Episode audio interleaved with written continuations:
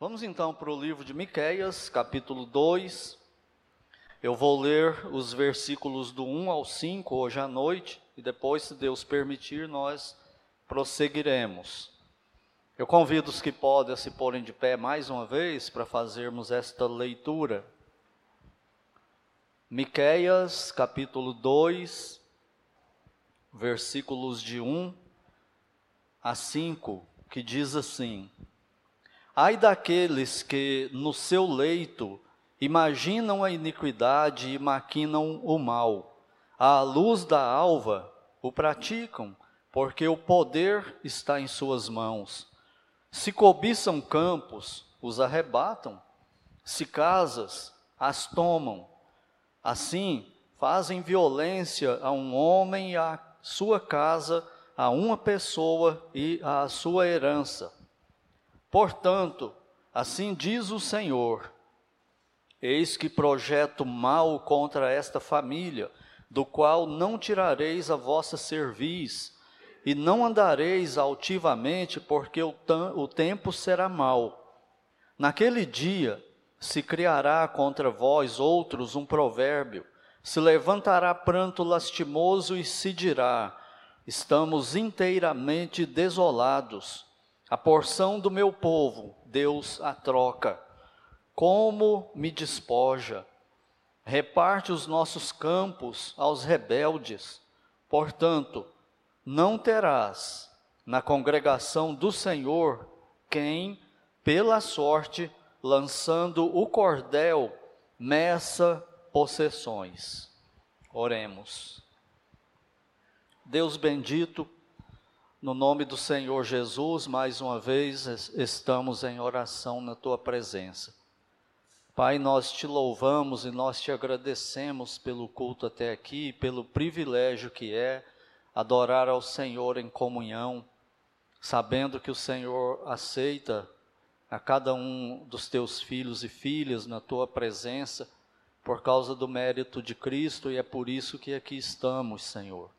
E agora, com a tua palavra aberta, o Senhor sabe que nós temos dificuldades quanto a ela, e é por isso que mais uma vez nós rogamos ao Senhor que por tua graça e misericórdia o Senhor nos ilumine agora com o teu Santo Espírito, que ele nos ensine, que ele aplique ao coração de cada um de nós aqui, daqueles que nos assistem pela internet, essa porção da tua palavra sagrada, que seja para a tua honra e glória e para o bem do teu povo e conversão de alguém que o Senhor queira salvar nesta noite em Cristo. Pois é no nome dele que nós oramos agradecidos. Amém. Podeis sentar-se? Deus condena a corrupção do Estado. Nós temos visto o seguinte: que Israel é o povo de Deus, o povo da aliança de Deus no Velho Testamento, que Deus entra em aliança com eles, dá a lei para eles e é para eles serem uma nação diferente de qualquer outra nação. Por isso que ele dá a lei, é uma das razões para Israel ser um, um povo singular para Deus. E para que através de Israel Deus anunciasse ah, o evangelho, o plano dele em Cristo que ainda viria. Porém, Israel se afastou de Deus, quebrou a aliança com Deus, começou a desobedecer, e já por 202 anos Deus está chamando Israel ao arrependimento. Tanto o reino do norte, que a essa altura Israel se, se dividiu, né, 12 tribos dos filhos de Jacó, compondo a nação toda de Israel, e por causa de pecado já começa a divisão e fica duas tribos, a tribo de Judá e Benjamim no sul e as outras dez tribos no norte, formando dois reinos, o que era para ser apenas um reino. E isso era a disciplina de Deus sobre eles.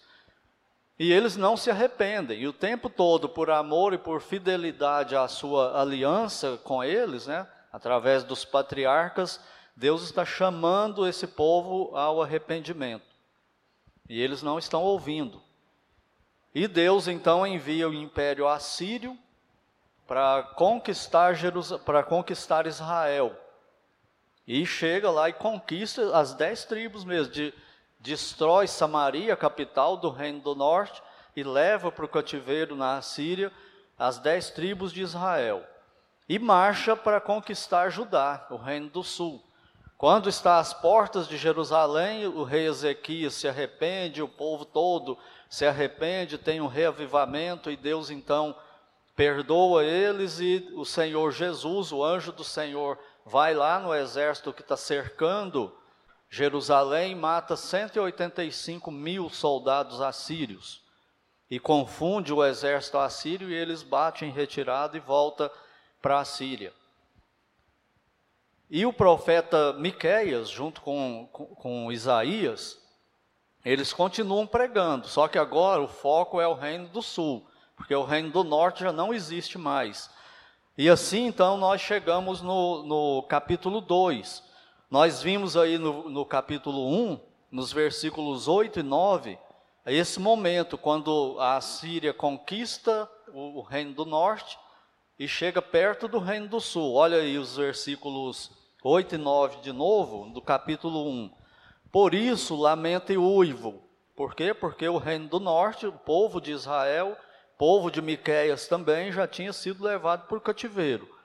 Por isso lamento e uivo, ando despojado e nu, faço lamentações como de chacais e pranto como de avestruzes, porque as feridas são incuráveis. O mal chegou até Judá, estendeu-se até a porta do meu povo, até Jerusalém. E aí o anjo do Senhor vai, né, teofania, o Senhor Jesus mata os 185 mil assírios, e aí a mensagem continuou para o reino do norte, como nós já vimos o final aí do versículo do capítulo 1, e hoje começando aqui no capítulo 2, Deus está através de Miqueias continuando denunciando os pecados de Judá. E qual é o pecado que ele denuncia aqui? O pecado da corrupção do Estado, dos versículos 1 até o versículo 5. Em suma, esse, esse trecho aqui ensina o seguinte: que cobiça, a cobiça de autoridades gera pecados sociais deploráveis e uma nação totalmente corrupta. Não só as autoridades, mas o povo também, debaixo dessas autoridades, eles ficam querendo, meio que querendo as mesmas coisas que essas autoridades estão querendo, só que veladamente, né? mas no coração já está igual essas autoridades aí. Então vamos ver o texto aqui hoje à noite. Primeiro, no versículo 1, ele diz assim: Ai daqueles que no seu leito imaginam a iniquidade. O que que acontecia aqui? Essas autoridades de Judá, os, o rei, a corte do rei, os sacerdotes, enfim, quem tinha o poder na mão, quando chegava a noite, eles ficavam imaginando o que que eles iriam conseguir no outro dia ou na outra semana. E fazer isso parecer legal. Para que ninguém questionasse, né? Como que eles conseguiriam essas coisas de forma legal? Aí ele fala assim, ainda no versículo 2: E maquinam o mal. Esse maquina o mal fica, significa que eles ficavam à noite armando essas estratégias, definido o que era que eles queriam conseguir, agora eles iam armar uma estratégia para conseguir isso, eles estavam tramando, né, isso aí o tempo todo. E eles ficavam então fazendo essa trama para a coisa parecer legal e até para ter apoio né, das outras autoridades e do povo em geral e ninguém questionar muito o que eles estavam fazendo. Lembrando, Miqués não está falando do Brasil, não. Ele está falando de Judá. Lá no passado distante. Mas parece que está falando do Brasil hoje, não parece? Porque a mensagem é para as nações também, não era só para Israel. Ainda no versículo 1 diz assim: À luz da alva o praticam, porque o poder está nas suas mãos. O que, que significa isso? Não precisa de muita explicação. Eles tinham poder, eles eram as, as autoridades da nação. Aí no outro dia agora eles arquitetaram, eles pensaram o que que eles queriam. Depois nós vamos falar mais sobre, explanar sobre o que que é que eles estavam querendo. Definido isso, eles, eles definiram agora uma estratégia. Como que, como que eu vou conseguir? Amanhã, quando eu chegar lá e reunir as autoridades lá, vamos aplicando já, né? Reunir o Senado, reunir a Câmara dos Deputados, e como, como é que eu vou falar para que eles fiquem a meu favor e votem para que isso seja aprovado e eu consiga isso que eu estou querendo aqui. Então eles tinham o poder na mão, está falando de autoridades. Ao amanhecer, então, eles iam pôr em prática aquilo, aquilo que planejaram à noite. Isso aí é o que nós chamamos hoje de aparelhamento do Estado para o crime. É isso que eles estavam fazendo. Como as autoridades hoje das nações também fazem, né? Eles vão usar o poder do Estado, a máquina do Estado, para pecar, para satisfazer seus desejos pessoais. É por isso que a maioria do povo não gosta muito de político. Não é porque política em si é do diabo e é ruim, não é não. Quem criou a história, incluindo a política, foi Deus. Os, os melhores políticos do mundo foram os homens de Deus que foram fiéis a Ele e ocuparam cargos como Daniel, como José do Egito e outros, né? Mas eles faziam a coisa do jeito certo. Então, por que, que a maioria do povo de qualquer nação não gosta muito de político? Por uma razão simples. Porque o político, ele que está querendo usar o Estado, toda essa máquina do Estado, para se beneficiar, primeiro a ele, os, os parças dele ali, por perto dele, os familiares dele, e depois o partido dele.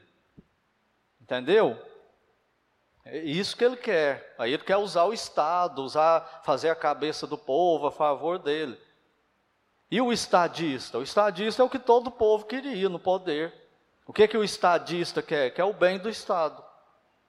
Não é, não é para ele, não é para a família dele, não é para o partido dele. Primeira nação, primeira cidade, primeiro estado.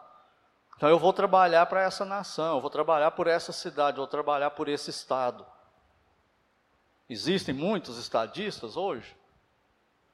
Não existe. Existem políticos. Daí a briga e a bagunça no Brasil todo, cada um puxando a, a sardinha aí para o seu lado, né?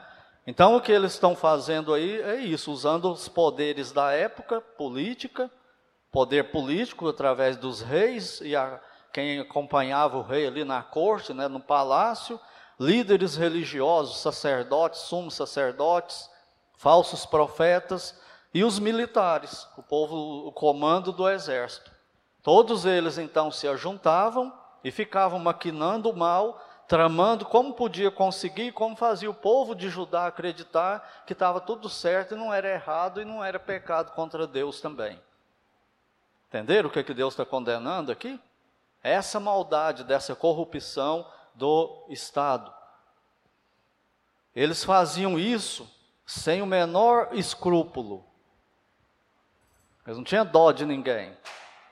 Eles não tinham escrúpulo, não tinham temor a Deus Faziam isso sem empatia nenhuma, independente de quem eles iam atingir, o que, que aconteceria com essas pessoas a quem eles atingiriam, se ia morrer, se ia passar fome, se ia ficar mais pobre, eles não estavam nem aí para isso, não tinham empatia nenhuma quando ia tratar essas coisas, porque estava vendo só o seu próprio umbigo, né?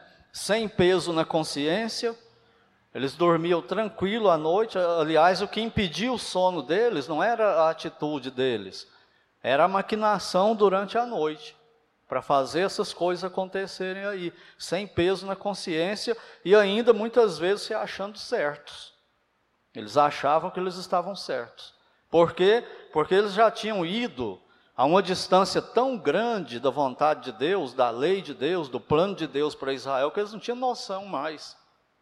Eles ainda acreditavam que podiam estar certos em tudo isso aí que eles estavam fazendo. E aí vem o versículo 2. que é nada mais, nada menos do que a colocação em execução do que foi planejado no versículo 1. Olha aí. Se cobiçam campos, os arrebatam. Se casas, as tomam. Assim fazem violência a um homem e à sua casa, a uma pessoa e à sua herança. Quando Miqueias fala aí, aliás, quando Deus manda Miqueias falar para o povo contra a cobiça, o que, que é a denúncia? Eles estavam quebrando o décimo mandamento da lei que Deus deu para Moisés. Qual era o décimo mandamento? Não cobiçarás. O que? Nada. Nem a casa, nem a mulher, nem, nem os bens, nem o jumento, nem a propriedade, nada. Não cobiçarás nada do teu próximo. E eles estavam cobiçando. Se cobiçam, eles não se arrependiam, não achavam que era pecado, eles executavam a cobiça se cobiçam, campos os arrebatam, ou seja, eles vão tomar o, o campo. O campo que ele está falando é a fazenda, é a chácara, é o sítio. É isso que ele está falando. Ele está cobiçando aquilo lá e ele vai executar. Ele vai dar um jeito de tomar aquilo das pessoas que são as atuais donas. Se casas, as tomam. Assim faziam violência, um homem a sua casa e a pessoa e a sua herança. Então é isso aí que ele está dizendo, é a corrupção que brotava da cobiça, da quebra do décimo mandamento. E daí vinha injustiça social, vinha também roubos, aumentava muito o número de pobres por causa disso, porque o poder ia concentrando na mão de poucas pessoas de Judá. Você conhece algum país assim ou não? Está difícil de associar poder ia se concentrando na mão de poucos. Então tinha roubo, infidelidade conjugal, porque praticamente não tinha mais lei, não tinha mais os juízes lá aplicando a, a lei para a pessoa que estava certa, eles estavam invertendo as coisas, apoiando os criminosos, então isso aumentava muito. Crimes, quebrando o outro mandamento, né? Não assassinarás, não matarás. Então eles matavam por quê? Porque ninguém ficava preso mais, ninguém praticava mais pena de morte, porque eles iam mudando a lei de Deus e tirando os princípios da lei. E virando uma corrupção geral. Julgamentos é, injustos, prisões ilegais. Está lembrando de alguma coisa aí?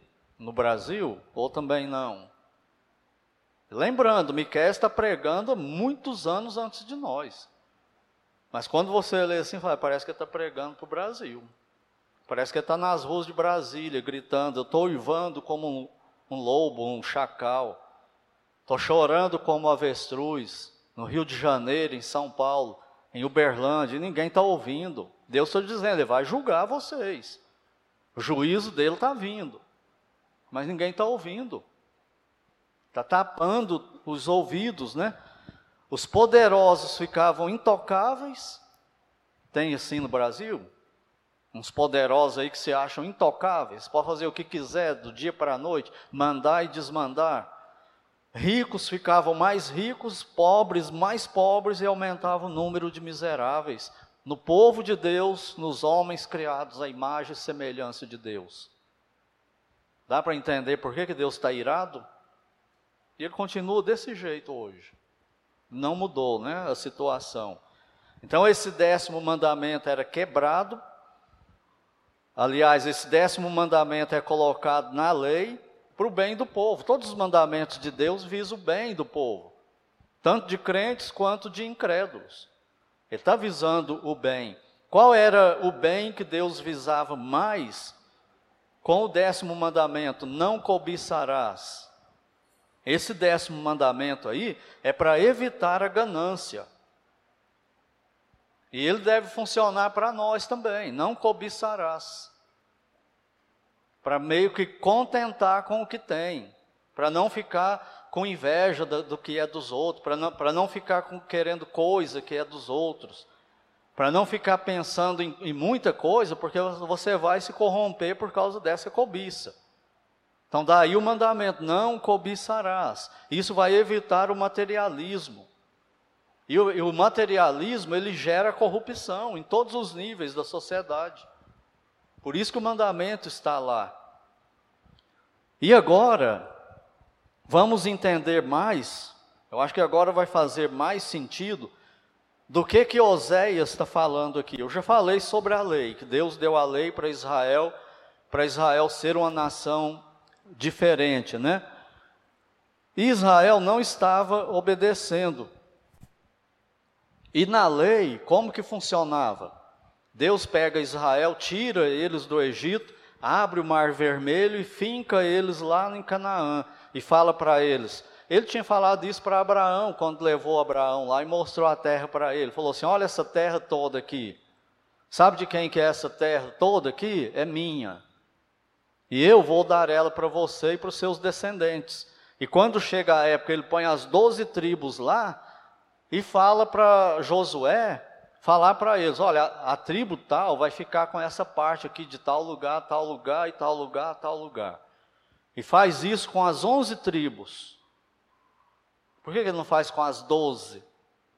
Porque ele deixa a tribo de, de Levi para ser os sacerdotes, ficar por conta dele no tabernáculo e depois no templo. E fala para as onze tribos: Levi não vai ter propriedade, a tribo de Levi, eles vão ficar por conta do sacerdócio. E vocês, as onze tribos, ficam responsáveis diante de mim para sustentar os levitas. E eles vão fazer só esse ministério que eu estou mandando, não é para eles ter terra. Aí a gente chega no Novo Testamento e vê lá que Barnabé, natural de Chipre, levita, vendeu duas propriedades. Por que ele era levita e tinha duas propriedades? É porque ele estava nesse período aí, desse afastamento de Deus total. Os levitas não podiam ter terra, ter possessão em Israel. E assim era para ficar esse sistema tribal, tribal e, e teocrático. Deus governando eles através dos profetas e dos reis que Deus colocaria lá. Israel não, faz, não, faz, não fez isso, não, não gostou muito disso. E na lei de Moisés tinha uma coisa chamada jubileu. Olha só que fantástico que era esse jubileu. A cada, a cada 50 anos, a cada 49 anos, o próximo era o ano do jubileu. Está na lei lá de Moisés. Se você for lá em Deuteronômio, Levítico e tal, você vai ver isso lá. O que, como que funcionava esse jubileu? Funcionava assim: a pessoa estava apertada, fez uma bobeira qualquer, criou uma dívida qualquer, foi lá pediu dinheiro emprestado para algum outro judeu lá em Israel e não conseguiu pagar. Ele falava assim: Ó, vou dar, vou dar uma parte aqui da minha terra para te pagar. Tá bom e às vezes não era suficiente, ele falava, então eu vou me vender como escravo para você para pagar essa dívida, e vou trabalhar para você. E ficava trabalhando, às vezes a família toda. Quando chegava o quinquagésimo ano, o cinquentenário jubileu, tinha que perdoar todas as dívidas. Se o cara fez a dívida ontem e o jubileu começa hoje, tinha que perdoar a dívida. Se ele fez essa dívida há muitos anos e está pagando, tinha, toda dívida era perdoada no ano do jubileu. Todas as terras que foram recebidas como pagamento tinham que ser devolvido para a tribo original. Ou seja, a cada, a cada 50 anos havia um perdão geral de dívida, os escravos, todos eles ganhavam liberdade, voltavam para suas terras, tribos e casas. Esse era o ano do jubileu. Israel meio que recomeçava do zero no ano do jubileu. Tudo igual de novo. Não tinha latifundiário, não tinha muitos milionários e, e muitos pobres, agora vai começar tudo meio igual, isso aí. Há quantos anos Deus está pregando, mandando os profetas pregar e chamar Israel ao arrependimento e denunciando isso? 202 anos, 50, 100, 150, 200. Quatro anos de jubileu que já devia ter feito para consertar isso tudo e eles não fizeram. A corrupção continuava, a injustiça social continuava no meio do povo de Deus, a nação que era para ser diferente das outras e chamar a atenção estava igualzinho às outras ou pior do que elas. Entende? Porque Deus está entrando de sola com Israel e Judá? É por causa disso. É isso aí que ele está denunciando. Dessa forma, eles foram ficando, alguns, né, foram ficando empodeirados demais, se achando intocáveis na, na administração da, da nação, podia fazer o que quisesse, ou seja, para eles não existia mais Deus. Eles achavam que não tinha que prestar mais contas para Deus de nada, não. Eles iam levando como eles bem achavam, né? E ninguém podia fazer nada, porque é o Estado. É o Estado, a, a máquina do Estado aparelhada para pecar. E agora vem o, o, juízo que Deus lança sobre eles, que Deus está anunciando que vai acontecer. Juízo sobre quem? Sobre Judá, as duas tribos, Judá e Benjamim. Olha aí o tom dessa ameaça, dessa promessa que Deus faz. Versículo 3: Portanto, o que, que significa portanto? Por causa disso. Disso o quê? Tudo isso que eu acabei de explicar sobre a quebra da lei, o jubileu e etc. Portanto, assim diz o Senhor: Eis que eu projeto mal contra esta família, da qual não tirareis a vossa cerviz, ou seja, eles seriam escravizados. O que, que é cerviz? É isso aqui, ó, essa parte de trás aqui do pescoço, a nuca, aonde se colocaria um, um jugo. Então está falando, vai, a Babilônia vai vir, Nabucodonosor vai vir e vai colocar um jugo no pescoço de vocês que eu não vou tirar. Vocês serão levados para o cativeiro. Vocês que estão escravizando gente aí, vocês serão escravizados. Vocês que estão agindo com essa maldade no coração contra esse e aquele, eu vou fazer a Babilônia agir com muito mais maldade com você do que você está tensionando fazer. É isso que ele está dizendo. É, é a dinâmica da lei. Continuando, não andareis altivamente, porque o tempo será mau. Será um cativeiro de 70 anos na Babilônia, escravos. Todos eles agora. Versículo 4: Naquele dia, nesse dia do cativeiro, se criará entre vós outros, está falando de quem? Desses opressores, desses maus aí, que agiam desse jeito. Um provérbio se levantará pranto lastimoso e se dirá: estamos inteiramente desolados, aqueles ricaços, empoderados, pensavam que tinha o rei na barriga, só fazendo mal para os outros e não tendo consequência nenhuma aparentemente, como se Deus não estivesse vendo nada disso. Então Deus está dizendo: se vocês não se arrependerem, eu vou fazer isso aí acontecer. Isso já está determinado sobre vocês. Estamos inteiramente desolados, a porção do meu povo Deus a troca. Tomou deles e deu para os babilônicos reparte os nossos campos aos rebeldes, é a dinâmica da lei. Quando vocês me obedecerem, eu vou abençoar vocês. Vou proteger vocês das nações vizinhas. Quando vocês me desobedecerem, eu vou amaldiçoar vocês. No rebanho, na terra, na lavoura, na produtividade, na, na, as mulheres estéreis, sem aumentar as famílias muito, os rebanhos minguando e morrendo tudo no pasto e vou levantar nações inimigas que vão, vai ser o chicote para vocês. É a dinâmica da lei, Deuteronômio 28 e 29, ou é 37 e 38, a lei e a maldição, os dois montes lá. É isso que Deus está falando, é como ele lidava com a nação de Israel. E olha como termina essa sessão aqui, o versículo 5. Portanto, não terás na congregação do Senhor quem pela sorte lança o cordel nessa possessões. Não é para poder ficar tudo, a terra, tudo na mão de um pouquinho de gente, não. Era para ser do jeito que Deus distribuiu. Esse é o melhor jeito, é o jeito mais justo, mais honesto. Mas eles ah, foram para longe disso tudo aí. E lembrando que isso aí era só para Israel. Não tem como a igreja hoje implantar esse sistema aqui de governo, distribuir a terra no mundo inteiro, em todas as nações, como se fosse Israel. Não é, por isso que Cristo veio e cumpriu a lei. Não estamos mais debaixo desse, desse jugo da lei.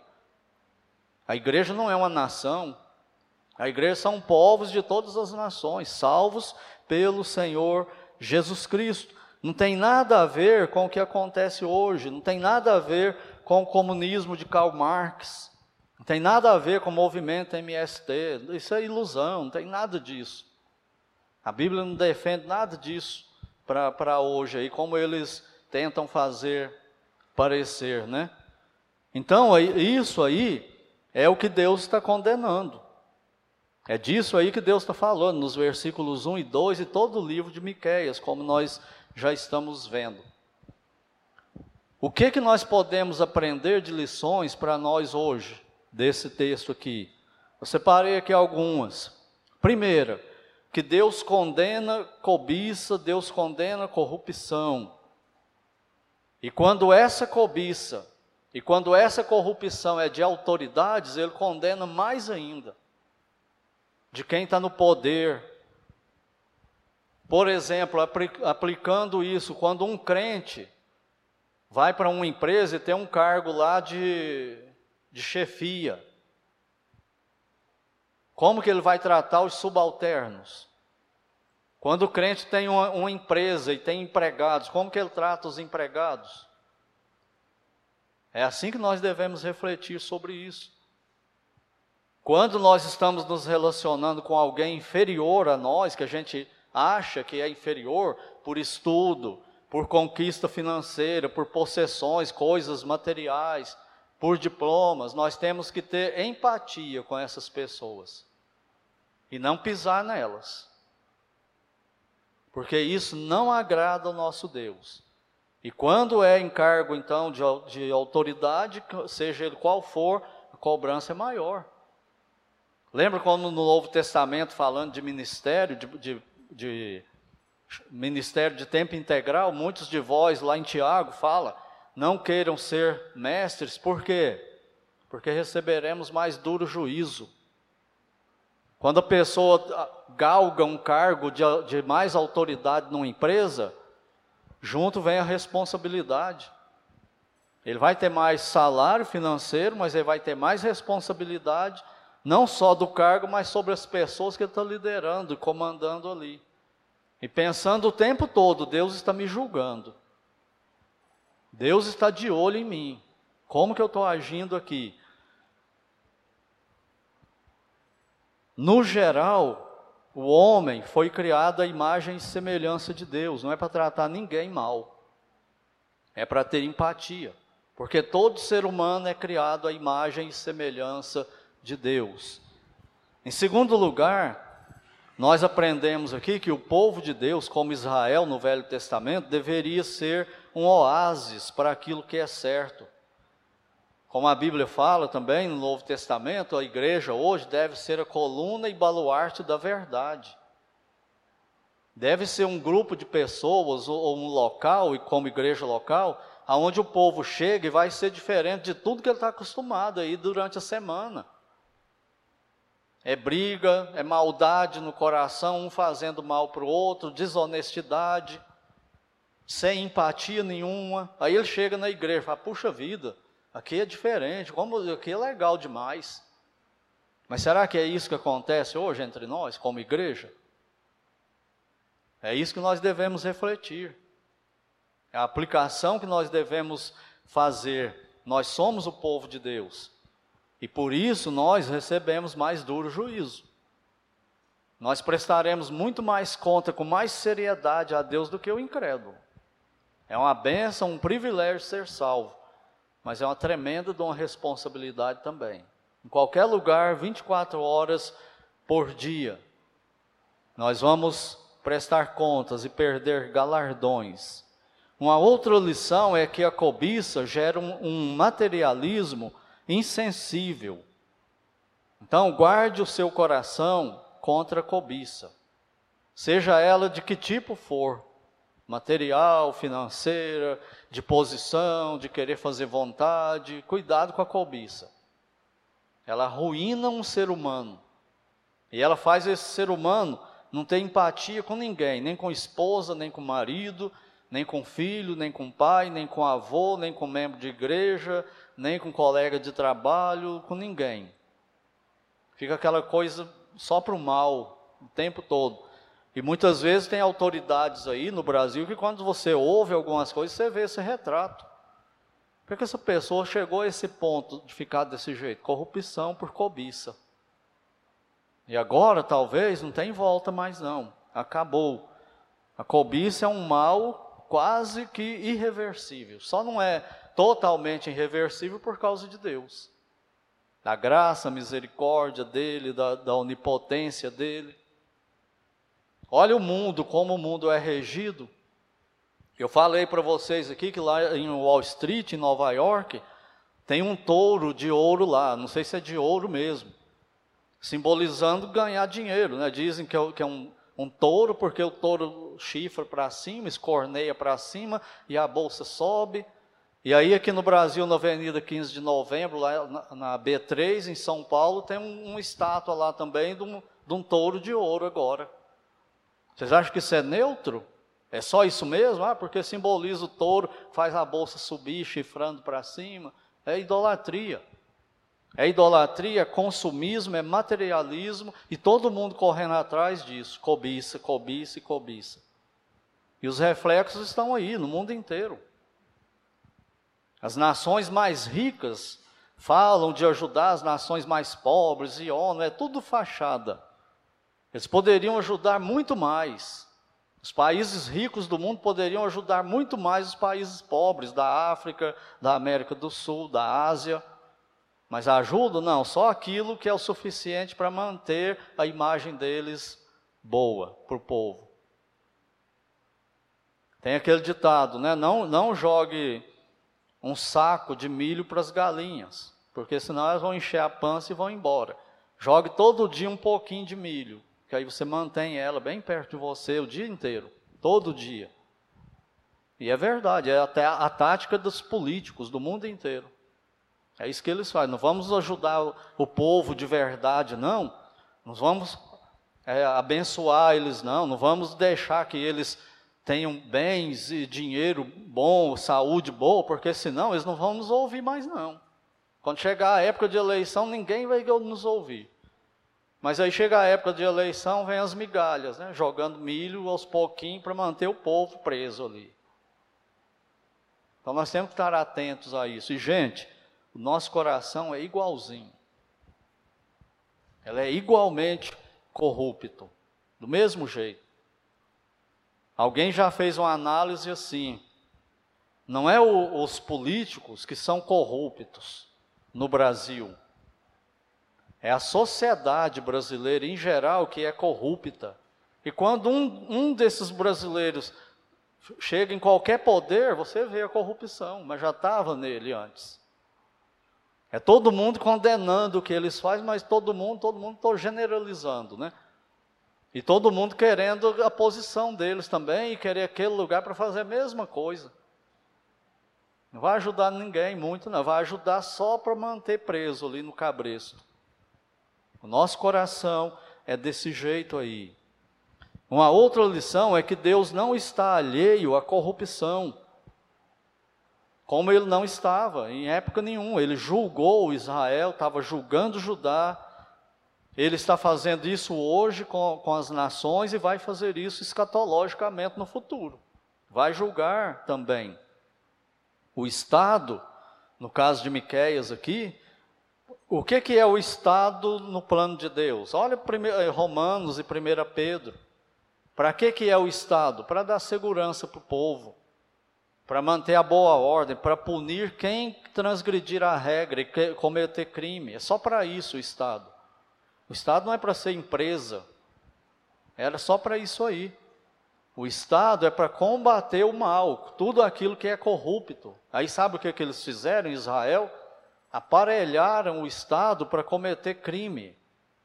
O Estado deveria cometer crime, a gente fala de crime organizado, mas muitas vezes maior, os maiores criminosos organizados e com maior poder são as autoridades. Porque não tem mais o que fazer, vai, vai reclamar para quem agora? Vocês estão, todo poder bélico, militar, político está com eles. Fazer leis, aprovar leis, acabar com a lei e criar outros, são eles que fazem. Vai reclamar para quem agora? Quando é um bandido mesmo, ainda tem o Estado para você pedir socorro. Mas e quando é o Estado que está corrompido? Não resta esperança para o povo. E é isso que Deus está denunciando em Miqueias. Por isso a mensagem é para nós hoje. Miqueias pregou mais de 2.600 anos atrás, gente. E quando você lê a pregação dele, parece que é para hoje. Parece que a gente pode até ouvir ele, ver ele gritando aí pelas ruas, chamando a atenção. Então que, que a igreja ouça esse clamor de Deus, como povo de Deus. E se há algum pecado em nós desse estirpe aí, que a gente se arrependa. Que a gente se arrependa. E volte a viver biblicamente. Volte a viver praticando a Bíblia, imitando o Senhor Jesus Cristo, nos esforçando todo dia para fazer isso. E não para quebrar a lei porque eu não concordo com ela.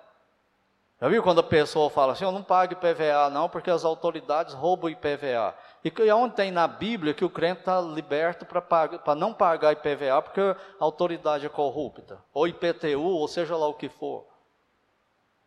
Uma das autoridades mais corruptas da história era o Império Romano. Perguntaram para Cristo, Cristo paga imposto ou não? Ele falou, dê a César o que é de César, e a Deus o que é de Deus. E quem vai julgar a autoridade é Deus. Ah, eu vou passar no sinal vermelho porque eu, eu acho que eu estou autorizado, eu julgo aqui que não tem perigo. Quem julga isso é a autoridade colocada por Deus. E aquele sinal lá representa a autoridade, que representa Deus, então estou pecando contra Deus. Era assim que os puritanos pensavam e é assim que nós devemos recuperar a nossa forma de ver a vida, a nossa cosmovisão. Vou andar pelo acostamento, vou ultrapassar em faixa dupla. Por quê? Porque eu estou decidindo aqui, mas eu não sou autoridade para isso, eu não tenho essa autoridade. Tem pessoas, pecadoras, que Deus colocou para ser esse tipo de autoridade, não eu. E eles que vão dar conta para Deus. Não sou eu, o juiz deles, é Deus que é. E por último, para você que não tem Cristo como Salvador, Lembra que eu falei que na lei de Moisés tinha o ano do jubileu? A cada 50 anos. O que que acontecia? Todo pecado, toda dívida era perdoada, era cancelada e começava uma nova vida em Israel. Ou pelo menos era para ser assim. Se você crer em Cristo como seu Salvador e seu Senhor, toda sua dívida com Deus é cancelada. Todos os seus pecados são perdoados. Você fica totalmente livre, o escravo ganhando liberdade. Nesse sentido, o jubileu apontava para o Messias e para o descanso que nós temos nele. Só que não é a cada 50 anos, é para a eternidade. Então, se você não tem Cristo como seu Salvador, exerça sua fé nele hoje. E ele te perdoa, ele cancela todas as suas dívidas, as que você praticou até hoje e as que você ainda vai praticar até o dia que morrer ou for arrebatado, se for salvo, no dia do arrebatamento, antes do arrebatamento. Todos os pecados, todas as dívidas, pagas e canceladas pelo Senhor Jesus Cristo. Faça isso hoje e você terá nova vida em Cristo. E nós que somos salvos, que nós vivamos pelos padrões de Deus e não nossos, não da nossa carne